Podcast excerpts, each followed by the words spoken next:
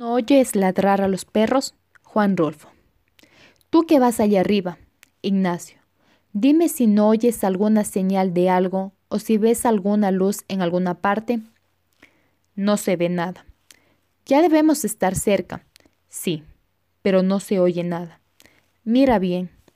No se ve nada. Pobre de ti, Ignacio. La sombra larga y negra de los hombres siguió moviéndose de arriba abajo, trepándose a las piedras, disminuyendo y creciendo según avanzaba por la orilla del arroyo. Era una sola sombra, tambaleante. La luna venía saliendo de la tierra, como una llamarada redonda. Ya debemos estar llegando a ese pueblo, Ignacio. Tú que llevas las orejas de fuera, fíjate a ver si no oyes ladrar los perros. Acuérdate que nos dijeron que Tonaya estaba detrásito del monte. ¿Y desde qué hora que hemos dejado el monte? Acuérdate, Ignacio. Sí, pero no veo rastro de nada. Me estoy cansando. Bájame. El viejo se fue reculando hasta encontrarse con el paredón y se recargó allí, sin soltar la carga de sus hombros. Aunque se le doblaban las piernas, no quería sentarse, porque después no hubiera podido levantar el cuerpo de su hijo, al que allá atrás, horas antes, le había ayudado a echárselo a la espalda, y así lo había traído desde entonces. ¿Cómo te sientes? Mal. Hablaba poco, cada vez menos. En ratos parecía dormir, en ratos parecía tener frío, temblaba. Sabía cuando le agarraba a su hijo el temblor por las sacudidas que le daba y porque los pies se le encajaban en los ijares como espuelas. Luego las manos del hijo, que traía entrabadas en su pescuezo, le zarandeaba la cabeza como si fuera una sonaja. Él apretaba los dientes para no morderse la lengua y cuando acababa aquello le preguntaba, ¿Te duele mucho? Algo, contestaba él. Primero le había dicho, apéame aquí, déjame aquí, vete tú solo. Yo te alcanzaré mañana o cuando me reponga un poco. Se lo había dicho como cincuenta veces. Ahora ni siquiera eso decía. Allí estaba la luna, enfrente de ellos. Una luna grande y colorada, que les llenaba la luz los ojos y que estiraba y oscurecía más su sombra sobre la tierra. No veo ya por dónde voy, decía él, pero nadie le contestaba. El otro iba allí arriba, todo iluminado por la luna, con su cara descolorida, sin sangre, reflejando una luz opaca, y él acá abajo. ¿Me oíste, Ignacio? Te digo que no veo bien. Y el otro se quedaba callado. Siguió caminando a tropezones. Encogía el cuerpo y luego se enderezaba para volver a tropezar de nuevo. Este no es ningún camino. Nos dijeron que detrás del cerro estaba Toyana. Ya hemos pasado el cerro y Toyana no se ve, ni se oye ningún ruido que se diga que está cerca. ¿Por qué no quieres decirme qué ves? Tú que vas allá arriba, Ignacio. Bájame, padre. ¿Te sientes mal? Sí. Te llevaré a Toyana como de lugar.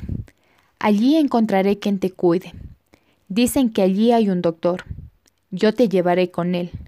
Te he traído cargando desde hace horas y no te dejaré tirado aquí para que acaben contigo quienes sean. Se tambaleó un poco. Dio dos o tres pasos de lado y volvió a enderezarse. Te llevaré a Toyana. Bájame. Su voz se quedó quedita, apenas murmurada. Quiero acostarme un rato. Duérmete allí arriba. Al cabo te llevo bien agarrado. La luna iba subiendo, casi azul sobre el cielo claro. La cara del viejo, mojada en sudor, se llenó de luz. Escondió los ojos para no mirar de frente. Ya no podía agachar la cabeza agarrotada entre las manos de su hijo. Todo esto que hago, no lo hago por usted, lo hago por su difunta madre, porque usted fue su hijo, por eso lo hago. Ella me reconvendría si yo lo hubiera dejado tirado allí, donde lo encontré, y no lo hubiera recogido para llevarlo a que lo cure, como estoy haciéndolo. Ella es la que me da ánimos, no usted, comenzando porque a usted no le debo más que puras dificultades, puras mortificaciones, puras vergüenzas. Sudaba al hablar, pero el viento de la noche le secaba el sudor y sobre el sudor seco volvía a sudar. Me derrengaré, pero llegaré con usted a Tonaya, para que le alivien esas heridas que le han hecho, y estoy seguro de que, en cuanto se sienta usted bien, volverá a sus malos pasos. Eso ya no me importa, con tal que se vaya lejos, donde yo no vuelva a saber de usted, con tal de eso, porque para mí usted ya no es más mi hijo. He maldecido la sangre que usted tiene de mí. La parte que a mí me tocaba, la he maldecido. He dicho, que se le pudra en los riñones la sangre que yo le di. Lo dije desde que supe que usted andaba trajinando por los caminos, viviendo del robo y matando gente, y gente buena. Y si no, allí está mi compadre tranquilino, el que le bautizó a usted, el que le dio su nombre, a él también le tocó la mala suerte de encontrarse con usted. Desde entonces dije, ese no puede ser mi hijo. Mira a ver si ya ves algo, o si oyes algo. Tú que puedes hacerlo desde allá arriba, porque yo me siento sordo. No veo nada. Peor para ti, Ignacio. Tengo sed. Aguántate. Ya debemos estar cerca. Lo que pasa es que ya es muy noche y han de haber apagado la luz en el pueblo. Pero al menos debías de oír si ladran los perros. Haz por oír. Dame agua. Aquí no hay agua. No hay más que piedras. Aguántate. Y aunque la hubiera, no te bajaría a tomar agua. Nadie me ayudaría a subirte otra vez y yo solo no puedo. Tengo mucha sed y mucho sueño. Me acuerdo cuando naciste. Así eras entonces. Despertabas con hambre y comías para volver a dormirte, y tu madre te daba agua, porque ya te habías acabado la leche de ella. No tenías llenadera, y eras muy rabioso. Nunca pensé que con el tiempo se te fuera a subir aquella rabia a la cabeza, pero así fue. Tu madre, que descansa en paz, quería que te criaras fuerte Creía que cuando tú crecieras irías a ser su sostén. No te tuvo más que a ti. El otro hijo que iba a tener la mató. Y tú la hubieras matado otra vez si ella estuviera viva a estas alturas. Sintió que el hombre aquel que llevaba sobre los hombros dejó de apretar las rodillas y comenzó a soltar los pies, balanceándole de un lado para otro, y le apareció que la cabeza, allí arriba, se sacudía como si sollozara. Sobre su cabello sintió que caían gruesas gotas, como de lágrimas. ¿Lloras, Ignacio? Lo hace llorar a usted el recuerdo de su madre, ¿verdad? Pero nunca hizo usted nada por ella. Nos pagó siempre mal. Parece que en lugar de cariño le hubiéramos retacado el cuerpo de maldad y ya ve. Ahora lo han herido. ¿Qué pasó con sus amigos? Los mataron a todos, pero ellos no tenían a nadie. Ellos bien hubieran podido decir, no tenemos a quien darle nuestra lástima. Pero usted, Ignacio, allí estaba ya el pueblo. Vio brillar los tejados bajo la luz de la luna. Tuvo la impresión de que lo aplastaba el peso de su hijo al sentir que las corvas se le doblaban en el último esfuerzo. Al llegar al primer tejabán, se recostó sobre el petril de la cera y soltó el cuerpo, flojo, como si lo hubiera descoyuntado. Destrabó difícilmente los dedos con que su hijo había venido sosteniéndose de su cuello y, al quedar libre, oyó como por todas partes ladraban los perros. ¿Y tú no los oías, Ignacio? dijo. No me ayudaste ni siquiera con esa esperanza. ¿No oyes ladrar a los perros? Juan Rolfo. Tú que vas allá arriba, Ignacio, dime si no oyes alguna señal de algo o si ves alguna luz en alguna parte. No se ve nada. Ya debemos estar cerca. Sí, pero no se oye nada. Mira bien. No se ve nada. Pobre de ti, Ignacio. La sombra larga y negra de los hombres siguió moviéndose de arriba abajo, trepándose a las piedras, disminuyendo y creciendo según avanzaba por la orilla del arroyo. Era una sola sombra, tambaleante. La luna venía saliendo de la tierra, como una llamarada redonda. Ya debemos estar llegando a ese pueblo, Ignacio. Tú que llevas las orejas de fuera, fíjate a ver si no oyes ladrar los perros.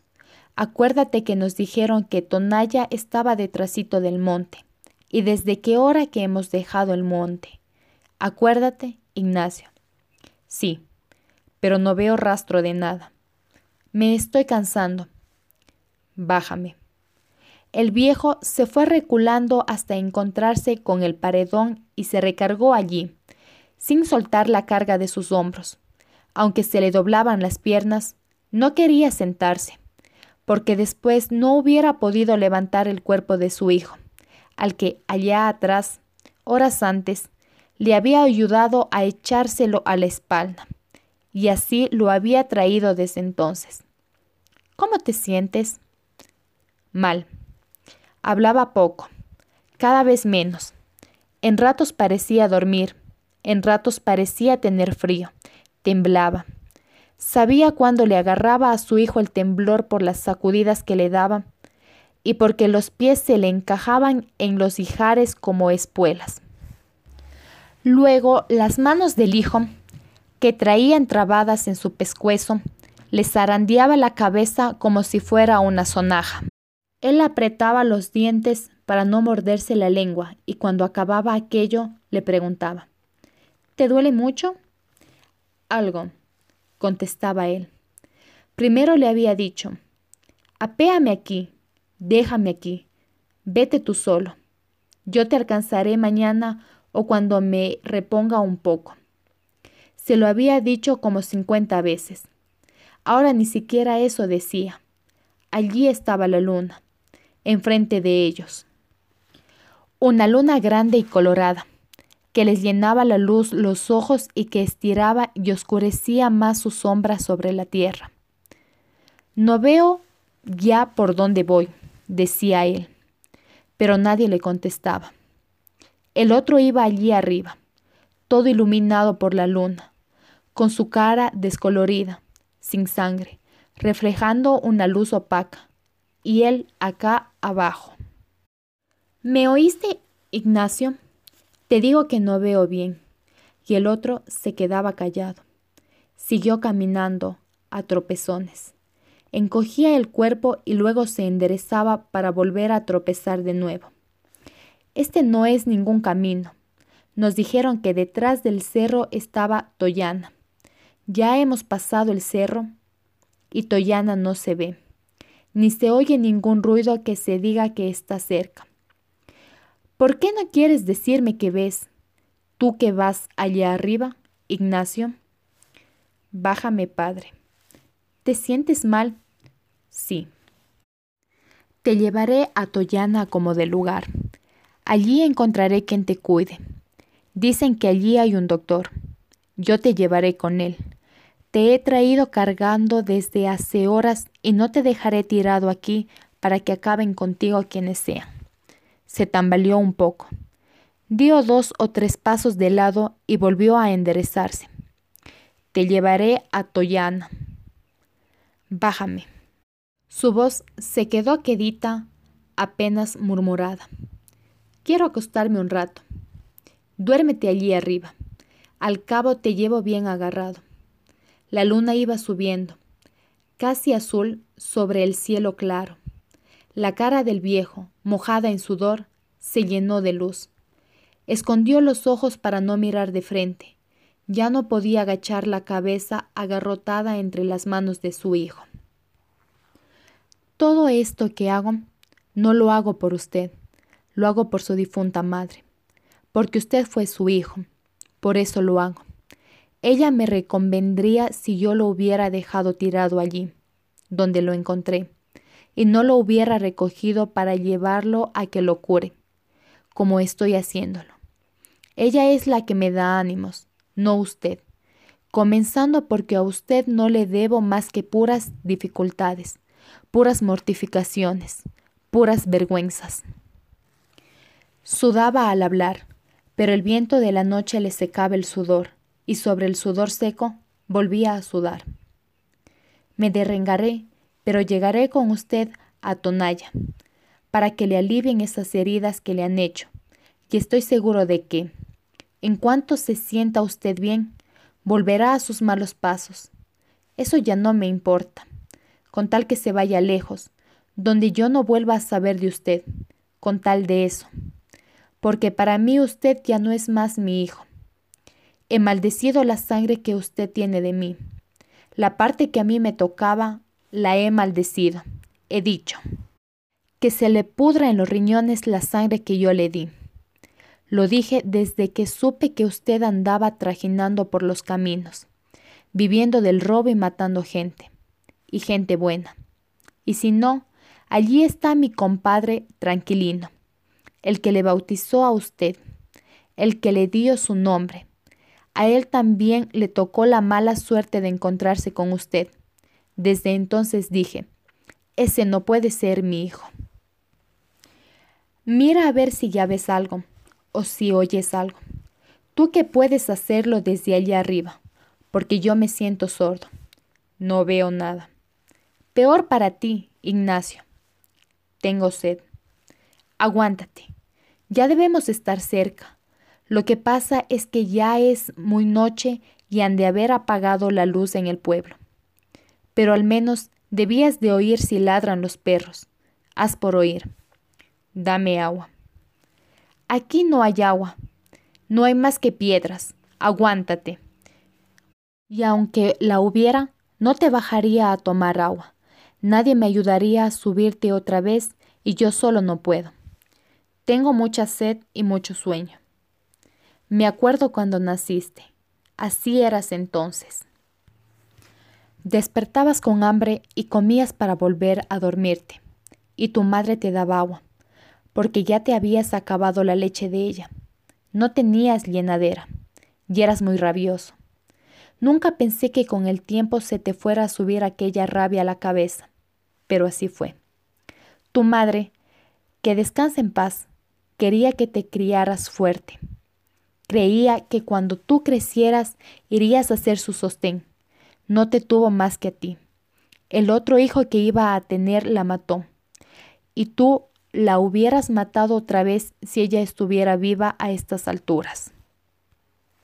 Sintió que el hombre aquel que llevaba sobre los hombros dejó de apretar las rodillas y comenzó a soltar los pies, balanceándole de un lado para otro, y le apareció que la cabeza, allí arriba, se sacudía como si sollozara.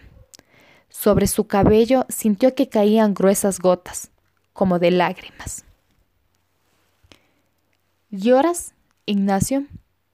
Lo hace llorar a usted el recuerdo de su madre, ¿verdad? Pero nunca hizo usted nada por ella. Nos pagó siempre mal. Parece que en lugar de cariño le hubiéramos retacado el cuerpo de maldad. Y ya ve, ahora lo han herido. ¿Qué pasó con sus amigos?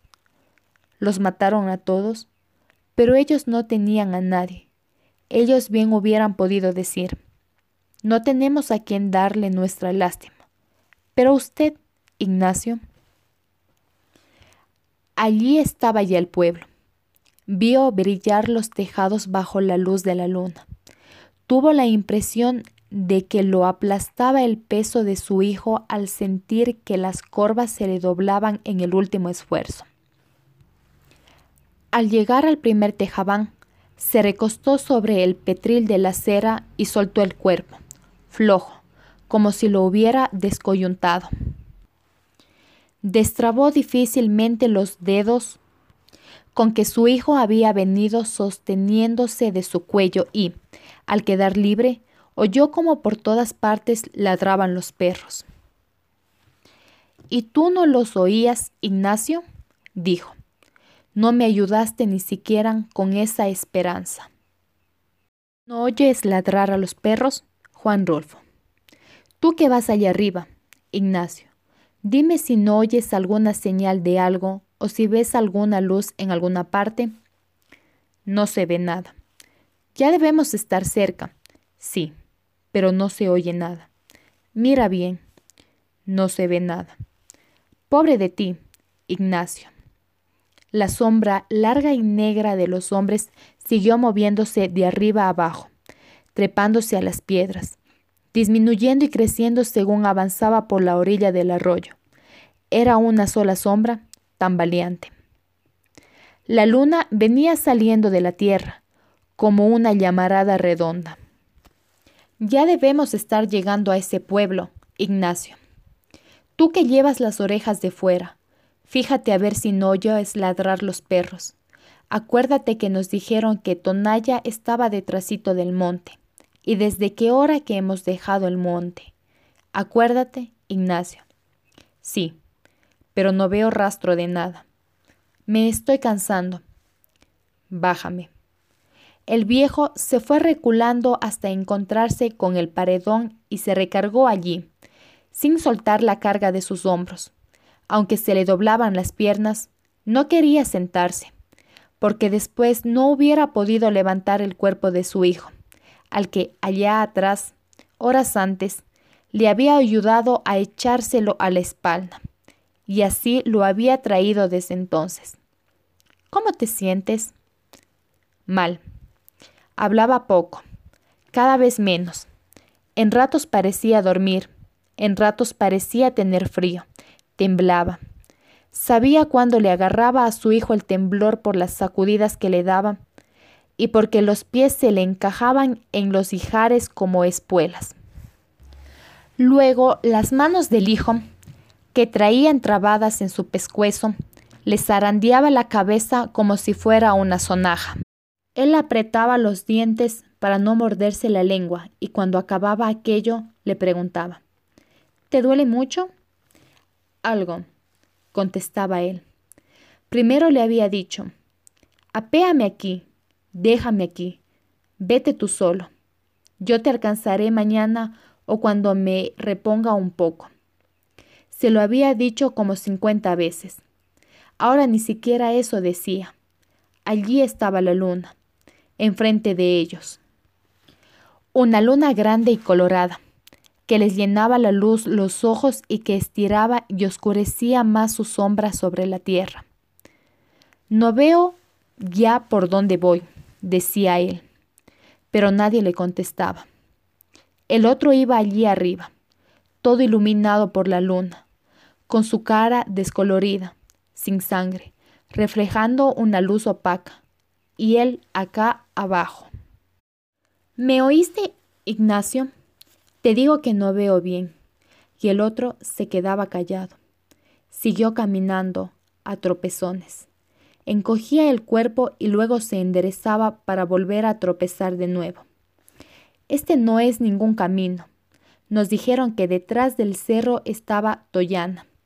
Ya hemos pasado el cerro y Toyana no se ve, ni se oye ningún ruido que se diga que está cerca. ¿Por qué no quieres decirme qué ves? Tú que vas allá arriba, Ignacio. Bájame, padre. ¿Te sientes mal? Sí. Te llevaré a Toyana como de lugar. Allí encontraré quien te cuide. Dicen que allí hay un doctor. Yo te llevaré con él. Te he traído cargando desde hace horas y no te dejaré tirado aquí para que acaben contigo quienes sean. Se tambaleó un poco. Dio dos o tres pasos de lado y volvió a enderezarse. Te llevaré a Toyana. Bájame. Su voz se quedó quedita, apenas murmurada. Quiero acostarme un rato. Duérmete allí arriba. Al cabo te llevo bien agarrado. La luna iba subiendo, casi azul sobre el cielo claro. La cara del viejo, mojada en sudor, se llenó de luz. Escondió los ojos para no mirar de frente. Ya no podía agachar la cabeza agarrotada entre las manos de su hijo. Todo esto que hago, no lo hago por usted, lo hago por su difunta madre, porque usted fue su hijo, por eso lo hago. Ella me reconvendría si yo lo hubiera dejado tirado allí, donde lo encontré, y no lo hubiera recogido para llevarlo a que lo cure como estoy haciéndolo. Ella es la que me da ánimos, no usted, comenzando porque a usted no le debo más que puras dificultades, puras mortificaciones, puras vergüenzas. Sudaba al hablar, pero el viento de la noche le secaba el sudor, y sobre el sudor seco volvía a sudar. Me derrengaré, pero llegaré con usted a Tonaya, para que le alivien esas heridas que le han hecho, y estoy seguro de que, en cuanto se sienta usted bien, volverá a sus malos pasos. Eso ya no me importa, con tal que se vaya lejos, donde yo no vuelva a saber de usted, con tal de eso, porque para mí usted ya no es más mi hijo. He maldecido la sangre que usted tiene de mí. La parte que a mí me tocaba, la he maldecido. He dicho que se le pudra en los riñones la sangre que yo le di. Lo dije desde que supe que usted andaba trajinando por los caminos, viviendo del robo y matando gente, y gente buena. Y si no, allí está mi compadre tranquilino, el que le bautizó a usted, el que le dio su nombre. A él también le tocó la mala suerte de encontrarse con usted. Desde entonces dije, ese no puede ser mi hijo. Mira a ver si ya ves algo o si oyes algo. Tú que puedes hacerlo desde allá arriba, porque yo me siento sordo. No veo nada. Peor para ti, Ignacio. Tengo sed. Aguántate. Ya debemos estar cerca. Lo que pasa es que ya es muy noche y han de haber apagado la luz en el pueblo. Pero al menos debías de oír si ladran los perros. Haz por oír. Dame agua. Aquí no hay agua. No hay más que piedras. Aguántate. Y aunque la hubiera, no te bajaría a tomar agua. Nadie me ayudaría a subirte otra vez y yo solo no puedo. Tengo mucha sed y mucho sueño. Me acuerdo cuando naciste. Así eras entonces. Despertabas con hambre y comías para volver a dormirte, y tu madre te daba agua porque ya te habías acabado la leche de ella. No tenías llenadera, y eras muy rabioso. Nunca pensé que con el tiempo se te fuera a subir aquella rabia a la cabeza, pero así fue. Tu madre, que descansa en paz, quería que te criaras fuerte. Creía que cuando tú crecieras irías a ser su sostén. No te tuvo más que a ti. El otro hijo que iba a tener la mató. Y tú la hubieras matado otra vez si ella estuviera viva a estas alturas. Sintió que el hombre aquel que llevaba sobre los hombros dejó de apretar las rodillas y comenzó a soltar los pies, balanceándole de un lado para otro, y le apareció que la cabeza, allí arriba, se sacudía como si sollozara. Sobre su cabello sintió que caían gruesas gotas, como de lágrimas. ¿Lloras, Ignacio? Lo hace llorar a usted el recuerdo de su madre, ¿verdad? Pero nunca hizo usted nada por ella. Nos pagó siempre mal. Parece que en lugar de cariño le hubiéramos retacado el cuerpo de maldad. Y ya ve, ahora lo han herido. ¿Qué pasó con sus amigos? Los mataron a todos, pero ellos no tenían a nadie. Ellos bien hubieran podido decir, no tenemos a quien darle nuestra lástima. Pero usted, Ignacio, allí estaba ya el pueblo. vio brillar los tejados bajo la luz de la luna. Tuvo la impresión de que lo aplastaba el peso de su hijo al sentir que las corvas se le doblaban en el último esfuerzo. Al llegar al primer tejabán, se recostó sobre el petril de la cera y soltó el cuerpo, flojo, como si lo hubiera descoyuntado. Destrabó difícilmente los dedos con que su hijo había venido sosteniéndose de su cuello y, al quedar libre, oyó como por todas partes ladraban los perros. ¿Y tú no los oías, Ignacio? dijo. No me ayudaste ni siquiera con esa esperanza.